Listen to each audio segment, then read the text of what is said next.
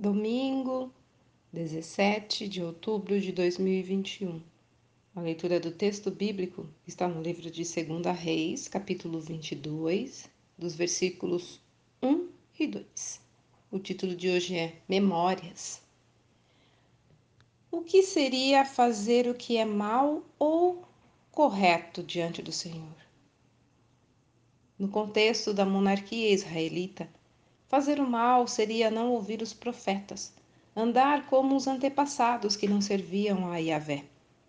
Devemos respeitar os nossos antepassados e a história da nossa família. Como é bonito ter história. É um privilégio. Muitos não têm família para alegrar-se contando causos, revivendo momentos bons ou ruins. Família e antepassados são importantes, mas no final o que conta é a escolha particular na forma de viver e nos exemplos. Deus considerará cada um individualmente. Na vida, podemos refletir sobre a história dos nossos antepassados e assim fazer nossas escolhas. Com relação aos reis de Israel, chama a atenção que foram capacitados para conduzir nação e, ao final da sua jornada, foram avaliados por suas decisões e pelos exemplos seguidos. Isso não é um mero detalhe a ser ignorado.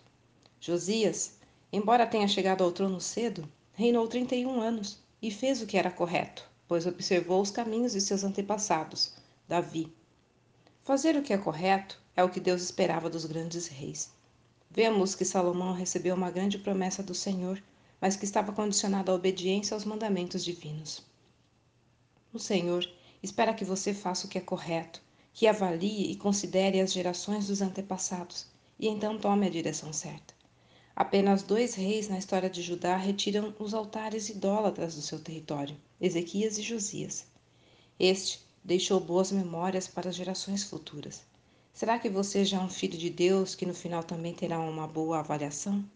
Olha, coloquemos alvos em nossas vidas, seguir bons exemplos, fazer o que é correto e deixar saudades. Reflita nessa mensagem. Texto retirado do presente diário da Rádio Transmundial, edição 24.